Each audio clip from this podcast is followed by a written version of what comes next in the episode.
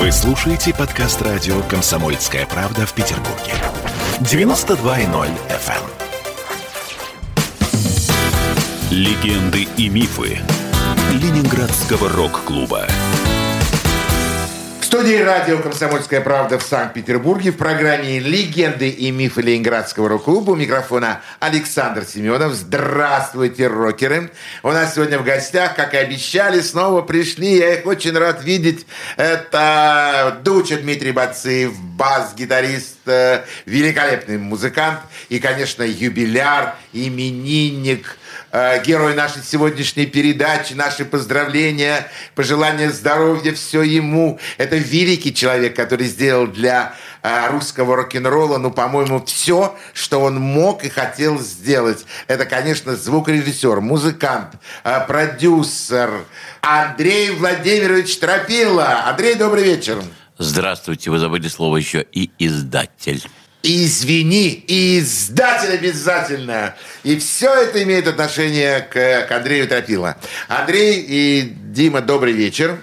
Yes. Мы с вами снова продолжим наш разговор, и мне очень интересно услышать э, мнение Андрея Тропилы о Ленинградском рок-клубе, о тех музыкантах, которые там э, находились, о его росте и, к сожалению, о его замирании. Вот Ленинградский рок-клуб – для тебя э, что это было на самом деле? Да, Андрей, для тебя, конечно. Я э, уже в предыдущей передаче касался этого вопроса, здесь могу продолжить. Для меня это была некая разрешительная система, которая позволяла музыкантам, и мне в том числе, заниматься тем, что я люблю, писать любые тексты, их литовать и исполнять. Вот и все. Это была никакая не организация, это было любительское объединение. Кстати, оно было, называлось Ленинградский рок-клуб – Э, или музыкальный клуб. И второе любительское объединение там называлось «Магнитная звукозапись». Она состояла из двух человек, из меня и из Андрея Бурлаки, между прочим. Серьезно, больше не... Но именно от, через него делались все пластинки на мелодии. Потому что они от любительского объединения, там писалось, правда, что это фанатека рок-клуба. Никакой фанатеки рок-клуба отродясь не было и, и нет. Вот, а вот э, была фанатека Андрея Тропила, которая, так сказать, была так формально прикреплена к этому любительскому объединению магнитной звукозаписи. И, собственно говоря, оттуда уже шли заказы на мелодию в качестве спецзаказа э, от Ленинградского межсоюзного дома самодеятельного творчества. Э, система ремней, соединяющих партию и народ. Вот, значит, соответственно, тут все очень просто. Я сделал все, чтобы можно было, а, летовать, и, за это не бояться, что сегодня ты играешь рок, а завтра ты получишь срок, этого не было. Вот, абсолютно не было. Вот. Ну, и второе, конечно, там какая, велась какая-то работа поначалу. Она началась в 1981 году. Ну, и я считаю, что после моего блестящего окончания так сказать, э, этого рок-клуба в виде фестиваля э, на зимнем стадионе, я считаю, что после этого и изгнание меня из рок-клуба, по сути дела, история рок-клуба прекратилась, и он постепенно превратился в обыкновенную пивную, да еще к тому же с чеченами, которые продают пиво. Это отдельная история, это, она абсолютно права. Но для меня рок-клуб умер в 88 году. Но за эти вот 7 лет было сделано очень много, много музыки и проведено из фестивалей, ну, общем, всего. Э, хотя фестивали были все такие домашние, подпольные. Единственный фестиваль, который реальный был сделан, был сделан мною, вопреки худсовет, вопреки оргкомитету, Коле Михайлову, там, Слободским, да, и даже Джорджу Гуницкому. Они только во время этого фестиваля воровали у меня водку, воровали Кока-Колу, еду всякую, которая приготовлялась для музыкантов, и поляков, которые обеспечивали техническую службу, которую я привез из Польши. Я помню этот автобус, который стоял... Это не автобус, это передвижка MCI. MCI – это название Sony в Америке. Это был мелодийский э, вагон, который был куплен в свое время к Олимпийским играм в Москве. Это а, с тех времен. И я его использовал очень много. Пригонял сюда там, Шушары, на зимний стадион, в фильмах и так далее. Вот, и было создано специально для этого. Кстати, больше того, даже для того, чтобы снять этот, этот э, фестиваль на земном стадионе, был создан специальный кооператив «Русское видео», которое потом стало ВПТО «Русское видео». Потом Дмитрия звать... Рождественского. Да, который Димочка был застрелен после тюрьмы в Выборге. А в Выборге мы пытались с Ураловым таким директором, э, министром кинематографии сделать русский Голливуд Выборге. Ну, из этого не получилось ничего, но, э, но попытка такая делалась. И опять же, делалась она с подачи тропилами. Какие глобальные проекты живут в твоей голове? Какие мысли вообще ты просто Идиот, прокручиваешь? идиотские. Да какие-то фантастические.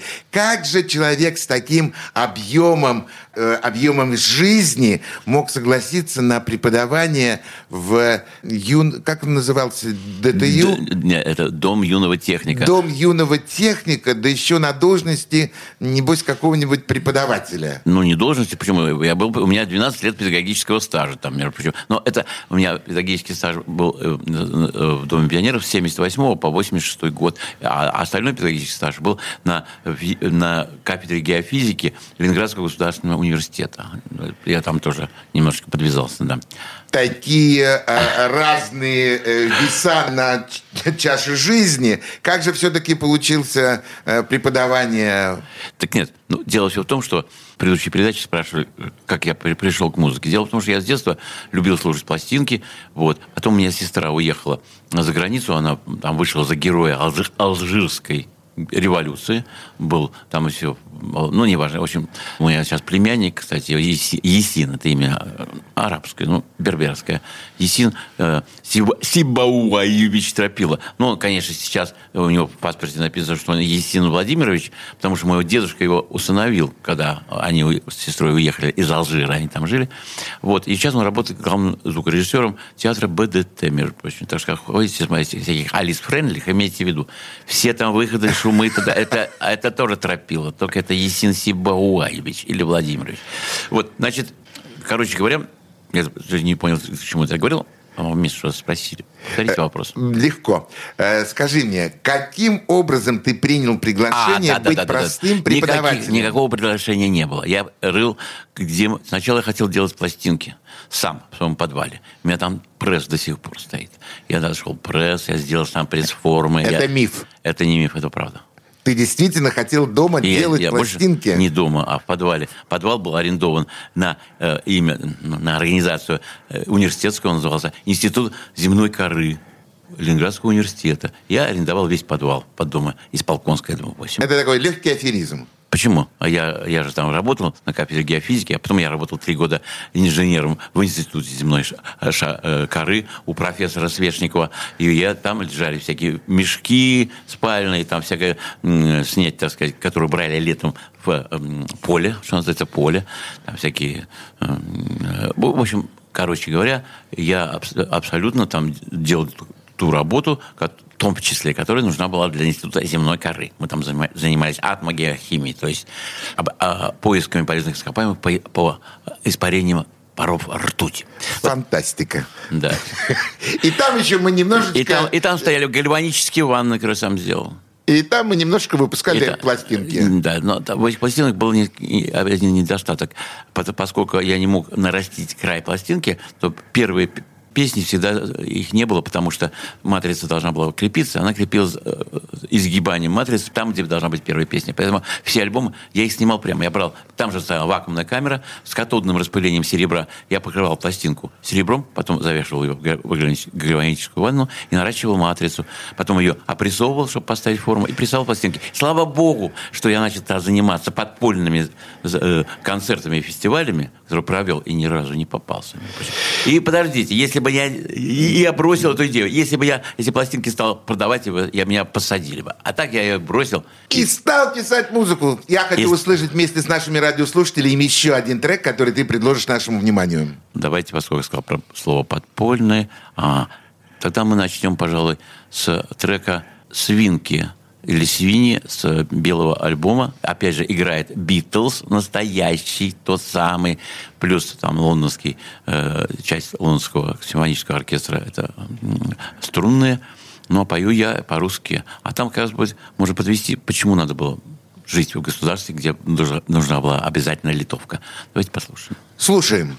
Если ты еще не видел мраморных свиней, то давай свой телевизор ты включай скорей. И на ОРТ ты их увидишь.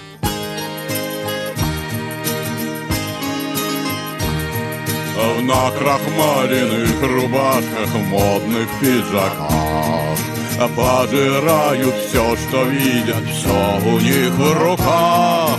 Только вместо лиц свиные рыла.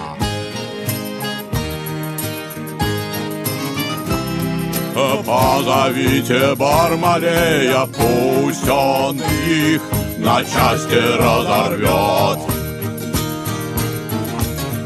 Позовите бабу Нину, пусть готовит нам свинину.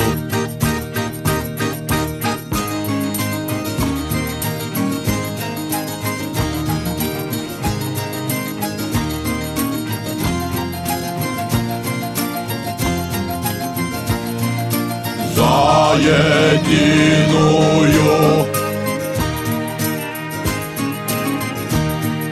За единую, едину свиньи все съедят А свинелыми глазами в телеги глядят. Ждут, когда придет мясник за ними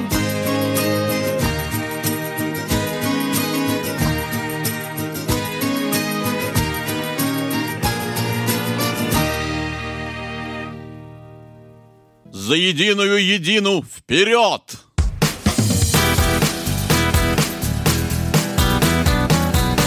Легенды и мифы Ленинградского рок-клуба. Какие ваши доказательства? Ваши волосы будут мягкими и шелковистыми. Я убью тебя, лодочник. Я сделаю ему предложение, от которого он не сможет отказаться. Ну, за понимание. Я вот думаю, что сила в правде. У кого правда, тот и сильней. Прошлое не дает себя забыть. Запахами, музыкой, фотографиями. Мы помним прозвища своих одноклассников, хотя самих их не видели очень давно. Мы до сих пор в памяти бережно храним правила дворовых игр. Все эти воспоминания оживают в программе «Дежавю». Меня зовут Михаил Антонов. По субботам и воскресеньям в 11 часов вечера мы говорим о том, что нас радовало и огорчало. Какими мы были раньше. Давайте вспоминать вместе. До встречи. Хулиганы. Легенды и мифы Ленинградского рок-клуба. В студии радио «Комсомольская правда» в Санкт-Петербурге в программе «Легенды и мифы Ленинградского рок-клуба» у нас в гостях два музыканта, Дмитрий Бациев и, конечно, наш юбиляр Андрей Тропила. Андрей, как писались первые э, музыканты в твоей студии, в этой легендарной студии, мимо которой, на которой почему-то до сих пор не висит мемориальная доска, что здесь работал Андрей Тропила и писались легендарнейшие музыканты Ленинградского рок-клуба в дальнейшем. Мне прислали сейчас из Дома пионеров, школьников номер два, а он называется дом, ну, очень неважно, как, что сейчас будет ремонт, и будут красить фасад. И на фасаде будут краской нанесены герои. Андрей Тропила, Гребенщиков, Цой и Кинчев. А это будет размером 4 этажа высотой. Так что там все будет. И не какая-то дурацкая мемориальная доска, которую можно сбросить. А это надо будет дом взрывать. То есть это будут огромные изображения. Да, да, да. Они мне прислали на, на, на согласование. Ну, на самом деле, ты, я надеюсь, ты дал свое согласие? Ну, конечно. Ну, это будет просто Но прекрасно. я, не- я не знаю, сумеют ли они. э, Они там согласовывают с районом. А потому что это самый известный дом пионеров и школьников в стране.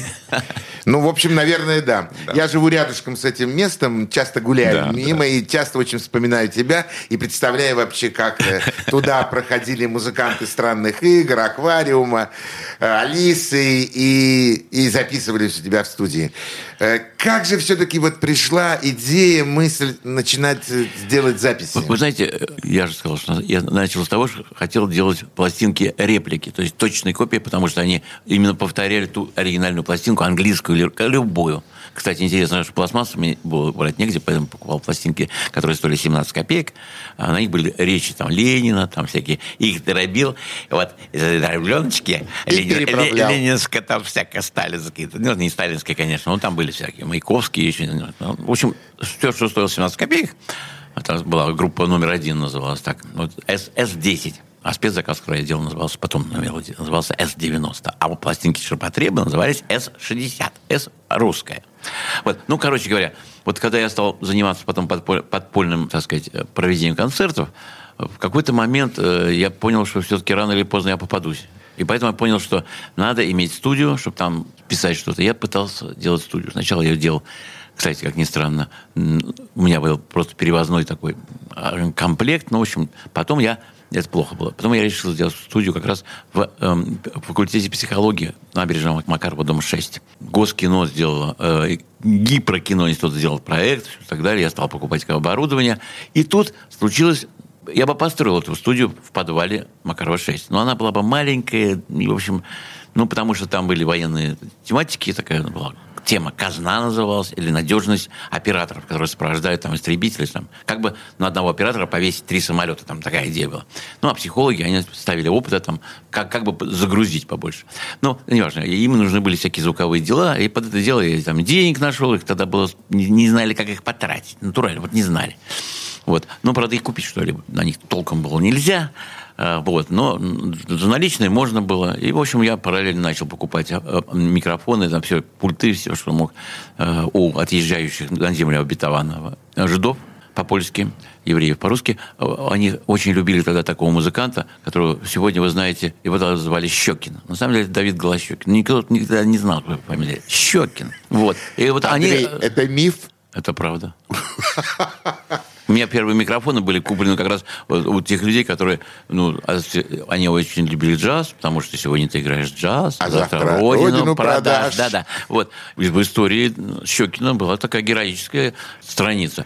Вот. А микрофон я покупал там. Покупал Нойман, там, который стоил по-настоящему там, 5 тысяч долларов. Я его покупал за 400 долларов, например. Или за 200. Потому что они ехали в Израиль, им надо было там как-то обустраивать.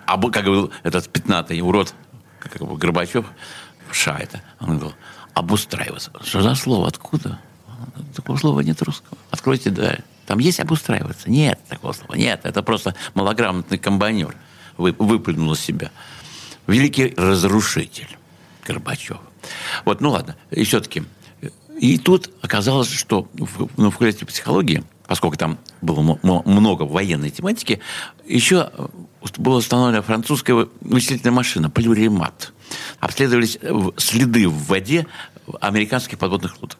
Своих машин... Но умные американцы приходили иногда проверять, что же там на этом плюремате обсчитывается.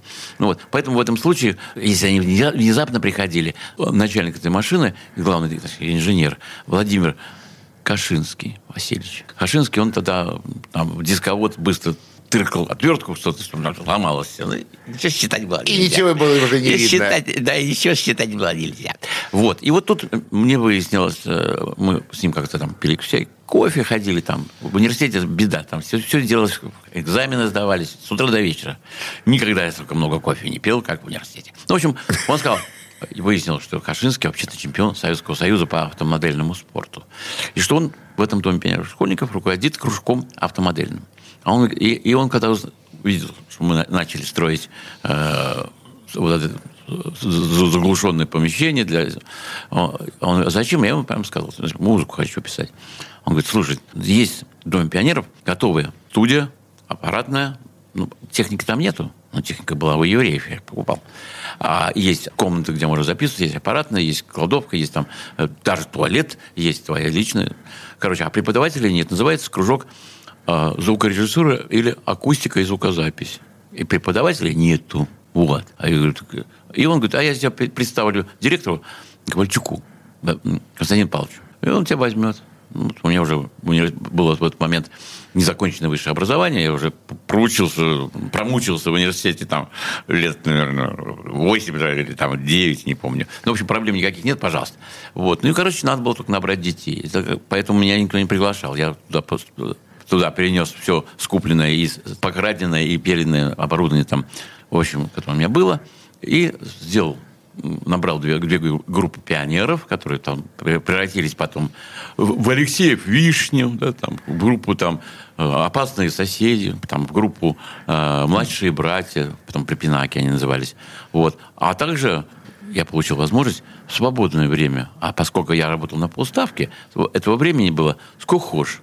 А входить в Дом пионеров можно было даже ночью. Там, вот вопрос, Там, да. там была вторая лестница черная, я там ее мог открывать, я сделал специальную кнопку, нажималась кнопка, у меня в студии начинали моргать лампочки, это надо, надо было пойти вниз и открыть лестницу. Если лестница была закрыта, я спускался в автомодельный кружок, оттуда, из, из, из, на первом этаже, из него переходил кружок картинга, оттуда был второй выход, откуда карты выезжали. Тогда все, все шли, сгибали голову, чтобы не разбить лоб, а вот в картинг, всякие Гребенщиковы, прочие Кинчевы, Цои и Барзыкины и так далее.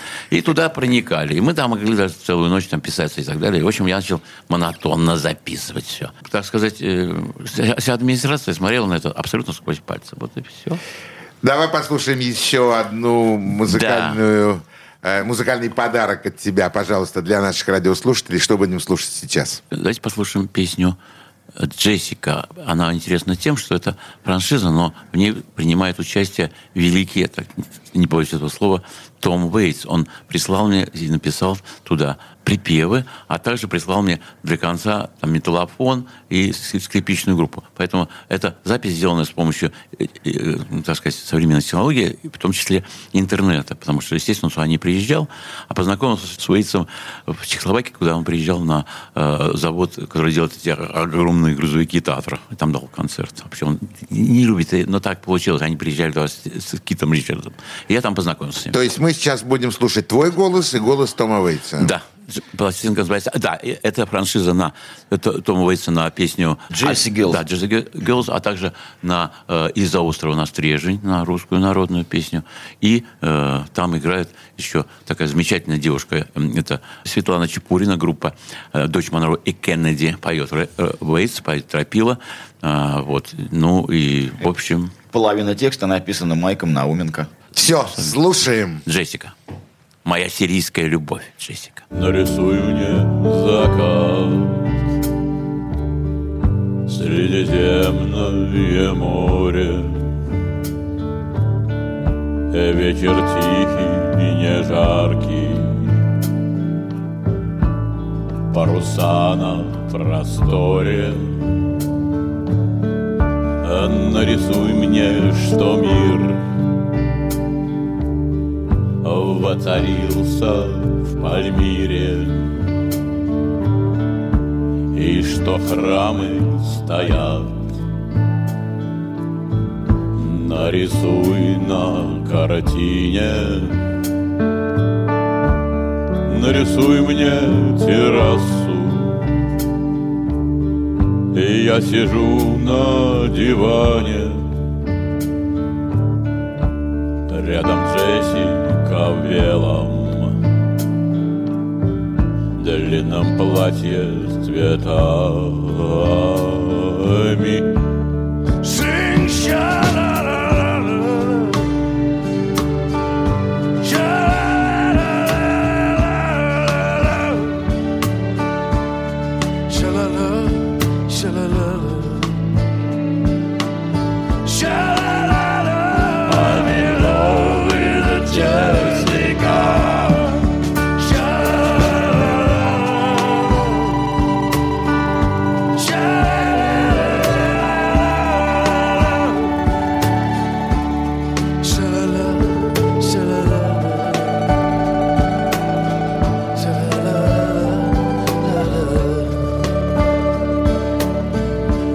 нарисуй, нарисуй.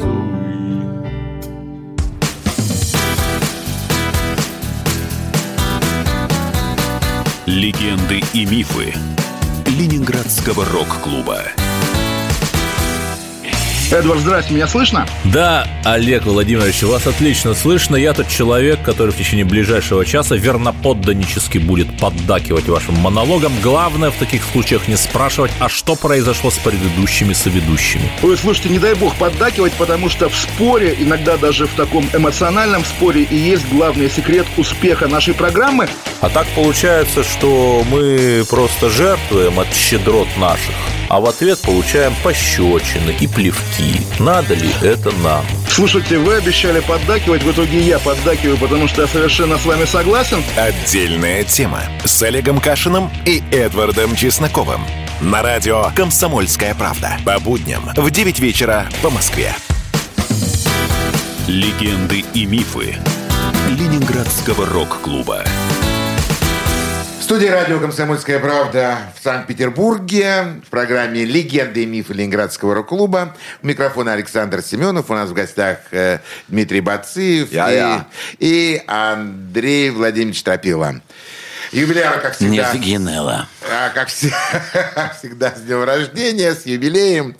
Мы снова говорим о Ленинградском рок-клубе, о той музыке, которую создавал Андрей Тропила, о тех удивительных временах, когда он работал простым педагогом, даже, как выяснилось, на полставки. А остальное свободное время куда тратил Андрей Тропила? Ну, на полставки я работал только первые два года, а потом я перешел полностью, я уволился из университета с с кафедры физических методов э, разведки, получил диплом физика и пришел, и, и уже с 81 года, когда был тот самый рок-клуб, как вы говорите, который на самом деле действительно легенда, скорее всего, легенда и миф. Миф. Потому что то, что ему приписывают, ничего общего с его деятельностью на самом деле не имеет. Короче говоря, я не понял вопроса, пот- поточнее. Значит, скажи мне, э, каким образом вот эти вот э, э, время, которое у тебя было, каким образом ты его еще тратил, кроме как не на создание музыки в, в своей студии? Вот еще свободное время, которое у тебя было, на что тратил ты его? Нет, ну, во-первых, я иногда, чтобы провести какие-то интересные записи и так далее, я проводил все равно фестивали.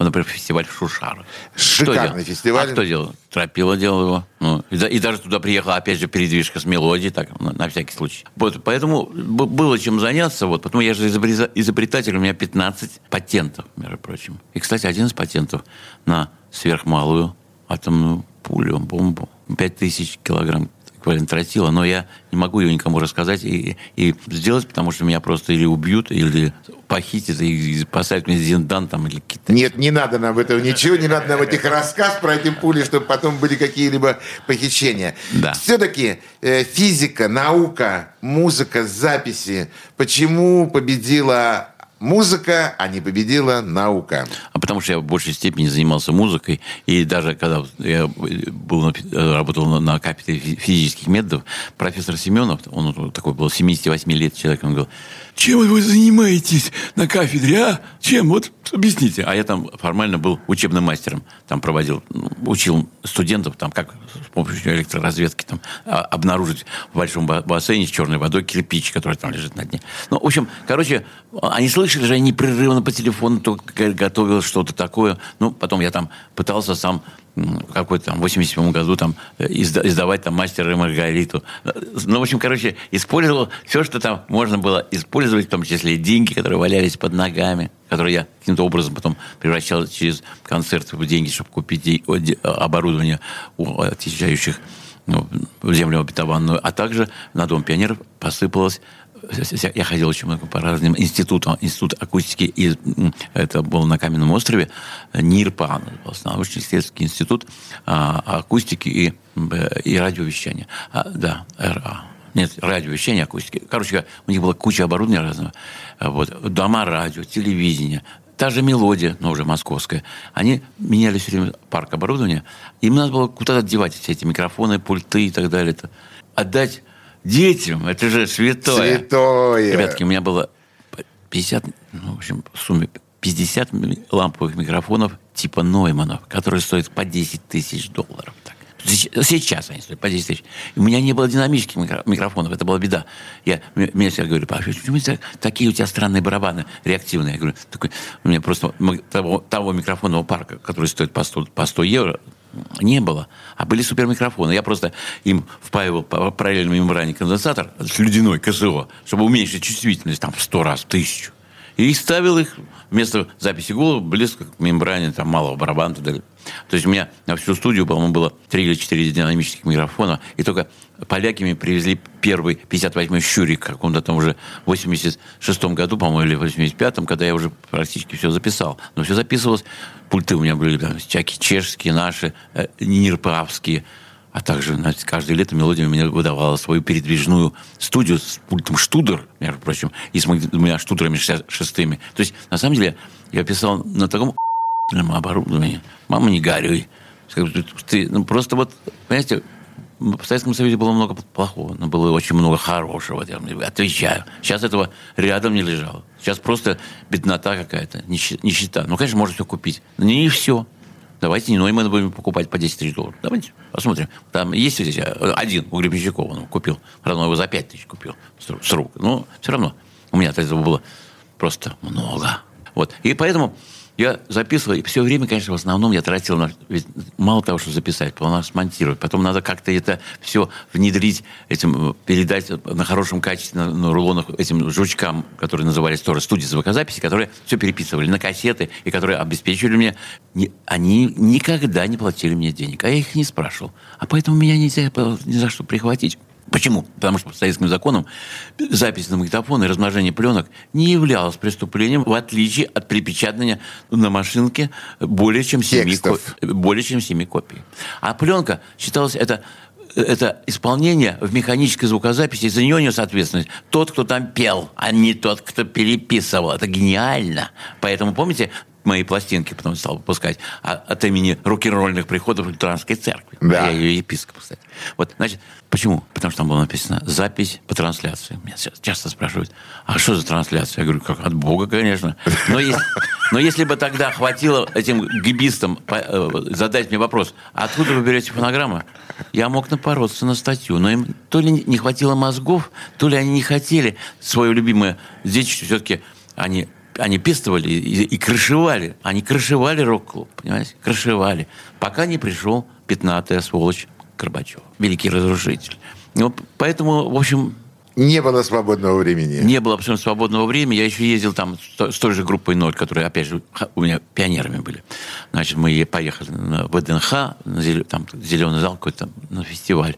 А когда я приехал, мне сказали, так, у тебя прогул, так что пиши заявление по, об уходе по собственному желанию. Хотя это был июнь, и уже занятий не было. Это считалось время, когда ты должен был готовить свой кабинет к следующему году. Он был так подготовлен, что мне не, не снилось никогда.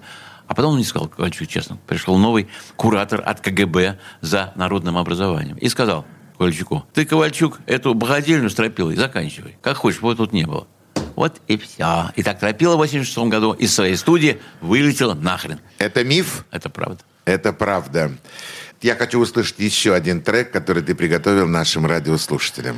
Да, да. Как бы это все закончилось, кончаем вместе. Поет Тропила, аккомпанирует, подпевает группа «Битлз». Запись прислана мне мною сыном Джорджа Мартина, а Джорджа Мартина были дружны из а, студии Эбби Рот, она восьмиканальная, это та самая запись, с которой потом выпускались пластинки. Все, 14, 14 композиций этого альбома переведены, так сказать. Нет, транспонированы. Это не перевод. Транспонированы. А франшизированы. Вашим непокорным слугой. Да, и поэтому я работаю сегодня самым креативным музыкантом нашей страны и аж города точно. Это Дуче Бациевым. Ну вот, Дим, как прекрасное представление. Теперь слушаем. Ну да. Кончаем, И кончаем вместе. Вместе.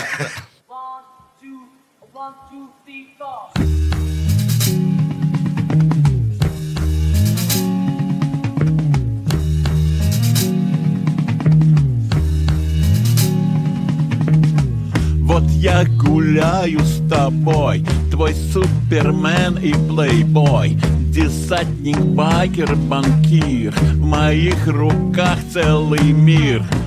Пусть мне молятся боги Лишь бы ты раздвинула ноги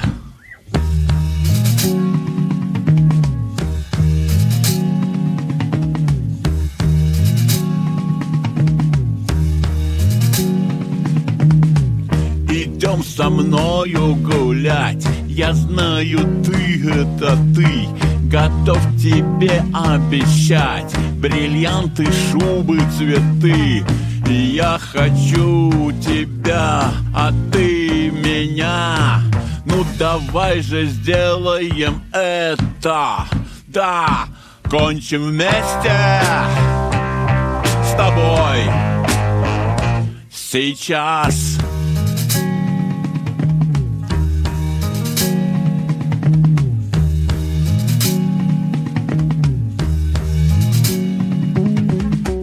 На матч футбольный веду.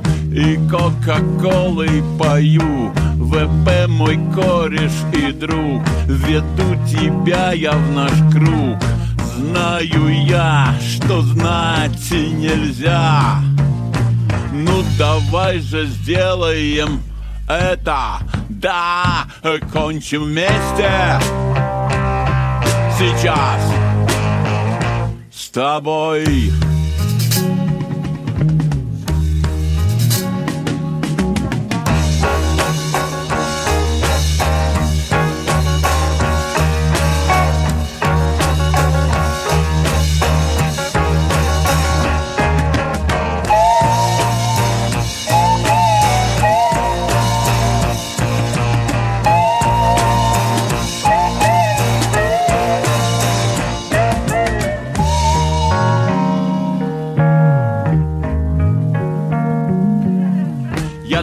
султан и герой. Я буду только с тобой. Тебя я буду любить Летим сирийцев бомбить. Пусть мне молятся боги.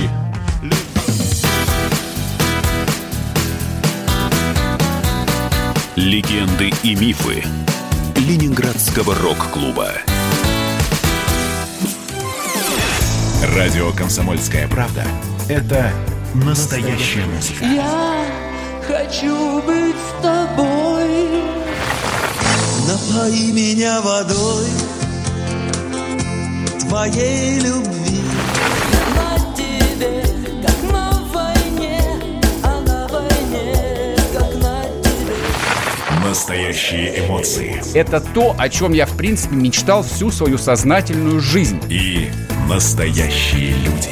Мы ведь не просто вот придумали и пошли на полюс. Мы к этой цели своей, ну, лет 10 готовились, шли.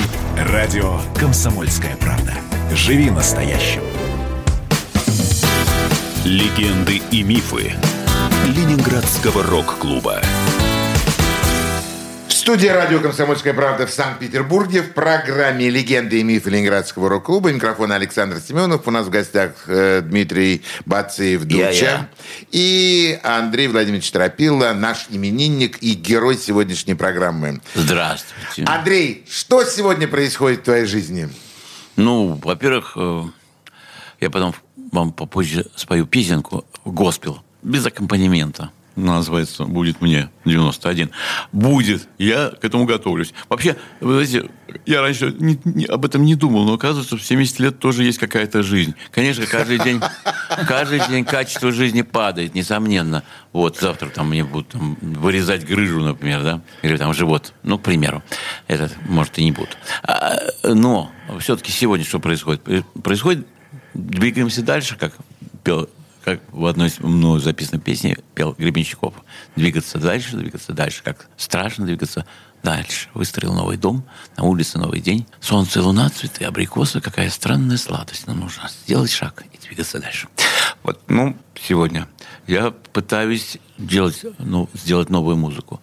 Я сегодня идею франшизы объясняю всему народу для того, чтобы мы перешли на новый уровень написания музыки, чтобы ушли от говнорока. То есть до тех пор, пока музыка варится в собственном соку, например, люди не слушают западную музыку, не слушают классический рок, и при этом пытаются играть рок-н-ролл. Это абсолютно обречено на провал. Мало того, на деградацию. Оттуда говнорок. Понимаете, а откуда говнорок появился? Из барного рока. Кто принес барный рок? Он сам он замечательный. Но он, люди, не слушавшие всяких там Лед Зеппелинов, там, понимаете, и Прокл Харумов и, и прочих Битлз, а, они а слушали только мои записи, и, и записи Шевчука, они услышали, а Шевчук, он как бы поет на базе барные песни, и вот оно потихоньку, помаленьку туда и потом, и потом уже говорит Троицкий, очень большой, что весь этот рок ленинградский, он не стоит, не там один Башлачев все перевешивает. Но Башлачев Барт к рок-н-роллу отношения не имеет. Да, у него поэзия рок-н-ролльная, да, эпатажная такая. Это, это певец смерти, на самом деле. Ну, Я просто много чего знаю, но я, поэтому я его не смог записать, потому что он всегда не хотел записа- записываться. Мы все настраивали, а потом у него так от- открывались глаза, такие как по 5 копеек, и он выбегал в Доме пионеров в студии в двери и убегал сразу. Когда мы с Кинчевым в Шушарах его в конце пытались вытащить из, из, этой, из э, э, гримерки на сцену. Мы взяли вдвоем, тащили его за руки, за ноги. Он упирался в косяки, кусался. Он на сцену не вышел. Не вышел? Нет, не за... Он мог квартирники играть. А он в шушарах в конце выступления Алисы должен был бы быть Башлачев. Он пришел в это. Все-таки он был немножко на голову-то больной. И он, мы, можете спросить доктора, мы вдвоем, а он кусался, брыкался, и на сцену не вышел. Ну, это фантастика. Я даже представить себе не мог такого, так, честно это говоря. так. Вот, э, ну, и, собственно говоря, чем сейчас занимаюсь? В общем, вот у меня сейчас появился такой, скажем, поддельный гениальный человек, это Бацуев. Мы делаем песни, показываем, компонуем новый материал, делаем очень важно для франшизы. Знаете, есть франшиза, когда что-то делается точь в точь, а есть франшиза, это когда ты из этого конструктора или как там пазла делаешь новую музыку, делаются тексты всегда абсолютно новые. Что важно, русский язык, казалось бы, когда не умеешь, не ложится на рок-н-ролл. Ложится. А вот когда текст написан, русский язык глубже английского. Он дает многозначность, глубину дает. А английский язык его не дает. Поэтому тексты замечательных того же Зеппелина, того же Битлз, они такие куцы, куцые. А на русском они звучат обалденно.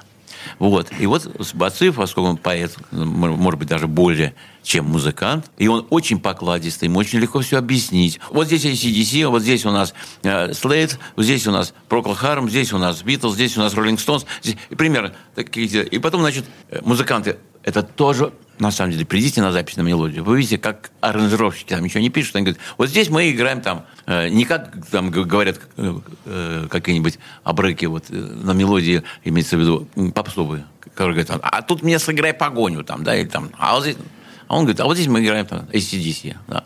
Вот а какой альбом? А вот а Слейдер, там такой есть альбом, допустим. А, да. И человек... Третий трек, второе проведение. Играем. Нет, примерно. Ну, Примерно я, так. пускай лучше вот э, Бациев подправит меня. Да, все очень просто. На самом деле, э, если ты знаешь муз-литературу, и ты занимаешься музыкой всю жизнь, и все это ты слышал, ты понимаешь, как оно все устроено. Конечно, знание технологий, оно убивает магию. Но зато, конечно, э, можно, можно лепить эти пазлы, складывать как угодно. Из того, что уже сыграно, можно собирать новые вещи в бесконечном многообразии. Ибо все равно мы вынуждены признать, что музыка вся уже давно сыграна. Написано. Она давно уже вся написана. И то же самое происходит с текстами. Все, все, все это уже написано. И точно так же это все разбирается и собирается в любых сочетаниях. Вот, собственно, и все. А знание технологии убивает магию, увы. Это правильно. Я был на твоем э, юбилее в э, клубе «Н». Там было прочитано и исполнено великолепное стихотворение. Госпел такой. Госпел, да. Андрей, для всех наших радиослушателей, лично для меня, пожалуйста, сделай этот подарок, прочитай это, пропой, сделай Попробую. его, да, компи- скомпилируй его. Кстати, текст здесь делал, складывал из этих пазлов всех как раз Дима Бациев. Да. Что я должен сказать, авторство его. Хотя музыка здесь не его. Ну что, мы слушаем тебя, и на этом мы будем прощаться с нашими радиослушателями. Итак, э, как называется данное произведение?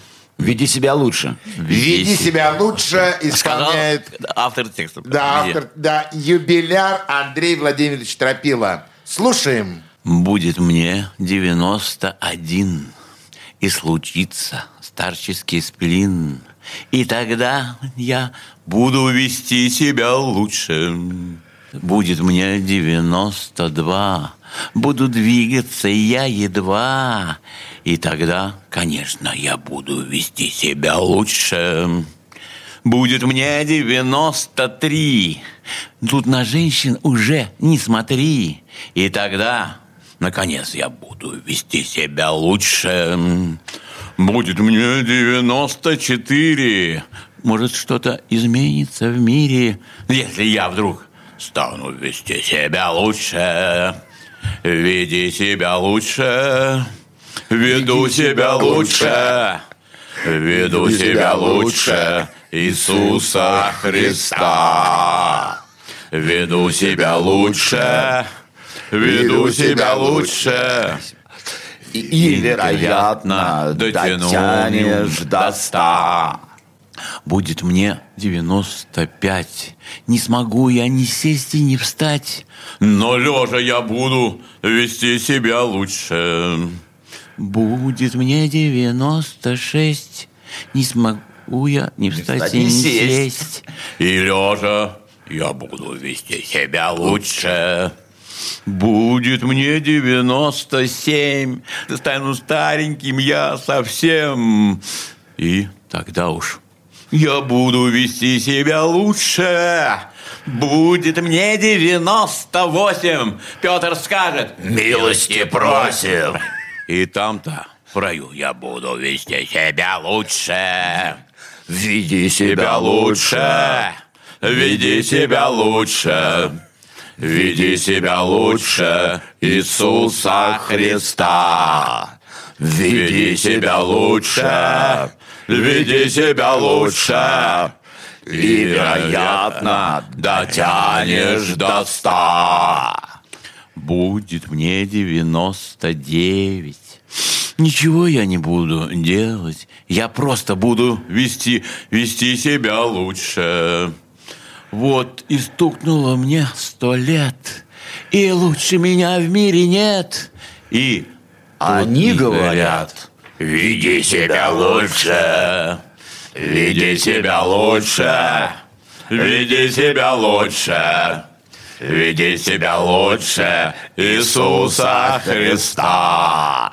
Веди себя лучше, веду себя лучше. И вот я дотянул до ста, и совесть моя чиста. О, да. Ну, все понятно, что Андрей Владимирович Тропил лучше вести себя не будет, потому что он и так уже показал нам всем, как он умеет себя вести, так, как он строил и строит свою жизнь, и то большое дело, которое он делает, делает и будет делать. Мои искренние уважения и поздравления э, тебе, Андрей Владимирович Родил. Спасибо за все, что ты Можно я добавлю? сделал я и еще делаешь. Я хочу сказать, я буду делать до тех пор, пока не подохну. Я вам обещаю. Вот на этом мы и прощаемся. И живи до 100 лет. Всего доброго на самом деле всем радиослушателям. Пока! О, yeah, да. Да.